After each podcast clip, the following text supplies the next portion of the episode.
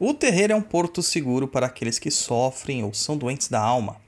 Mas o que a maioria não sabe é que os que mais necessitam de ajuda são os próprios médicos.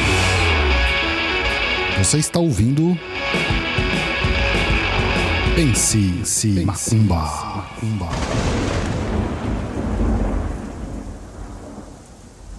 Olá, seja bem-vindo ao Pense Macumba. Eu sou Douglas Rainha, dirigente da tenda espírita de Umbanda Chão de Jorge e do templo de Quimbanda Cova de Tiriri. Este programa foi pensado no meio de uma estrada, Campos de Ogum, enquanto eu estava dirigindo, percebendo que hoje quase ninguém tem tempo de ler textos. Então decidi trazer alguns assuntos já tratados por escrito no blog perdido.co para o formato áudio. E se você quiser conhecer mais do nosso trabalho, nos siga em www.perdido.co ou no instagram.com.br douglasrainho7. Além disso, temos o TikTok e o Instagram do Papo na Encruza, o melhor e maior podcast de macumbaria do mundo e do plano espiritual também. Neste programa, vamos falar sobre corrente mediúnica e comportamento. Vamos lá?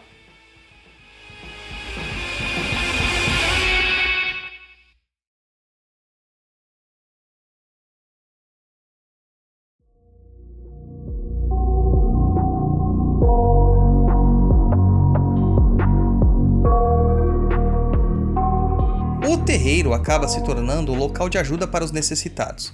Sejam eles os espíritos desencarnados que buscam auxílio dentro das correntes espirituais, sejam os consulentes encarnados que levam todo tipo de mazela.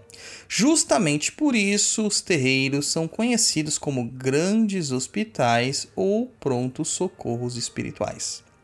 Mas algo que ninguém se percebe é a questão de que todos lá estão em processo de cura de suas questões interiores, principalmente os médiums.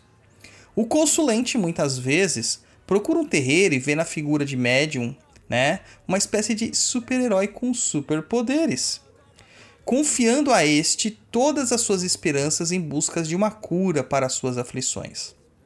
Olha, posso até dizer que isso não está de todo errado, ou melhor, a parte da entrega não está errada pois naquele momento o médium é apenas parte da equação.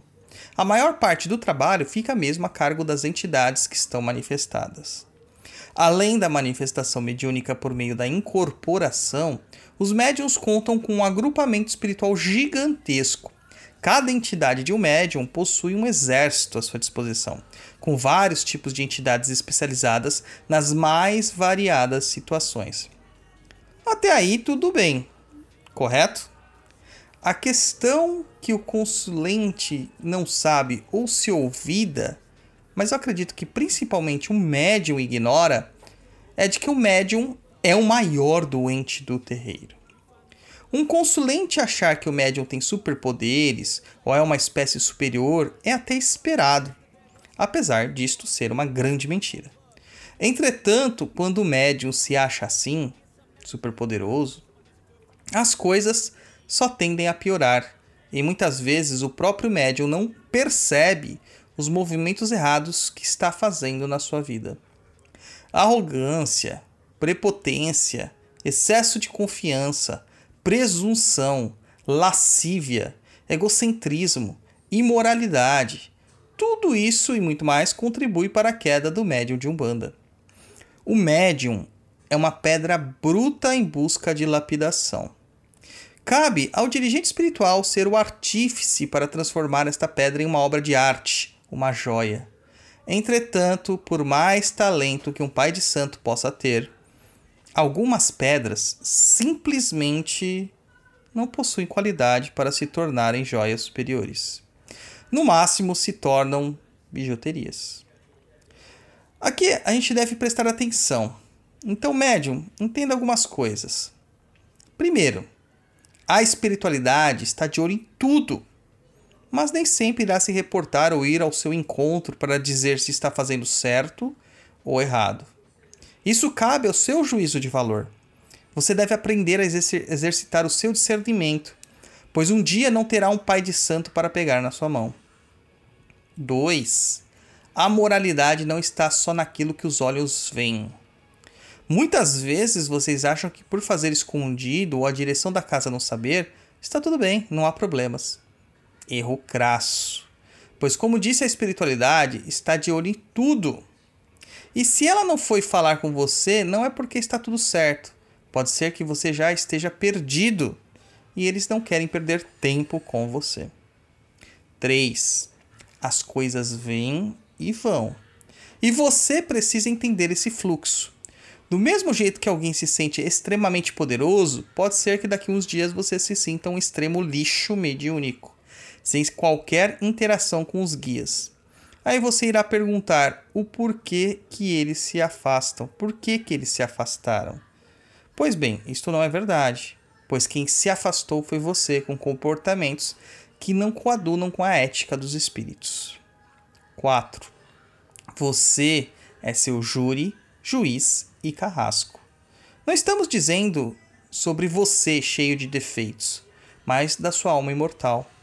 Quando ela se apercebe que você não está cumprindo com o programado e com as suas melhorias, você pode perceber que a vida não flui, trava.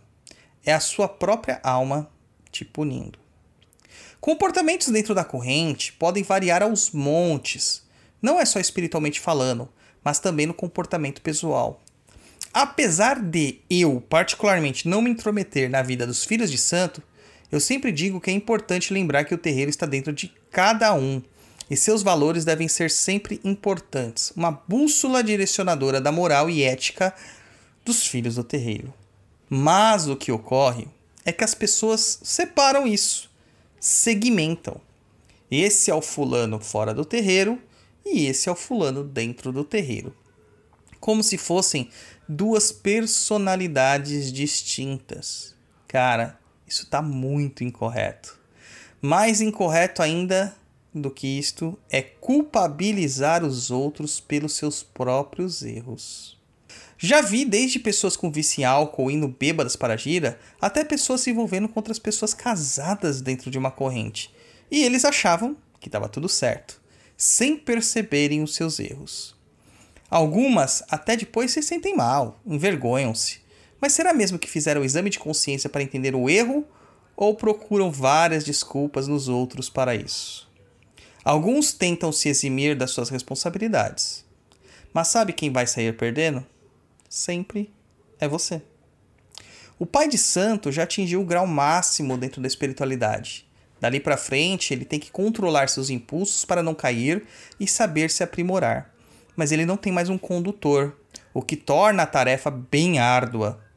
Por isso que muitos pais de santo caem. Entretanto, o médium ainda tem um porto seguro. Ele deve se pautar nisso. Mas infelizmente, muitos médios se sentem mais prontos que um pai de santo, muito mais prontos que uma mãe de santo. Vocês não sabem o quão estão enganados. Pode ser que todas as outorgas estão sendo passadas só para acelerar sua cobrança posterior, para que você se responsabilize por si só. Tenso pensar nisso, não é?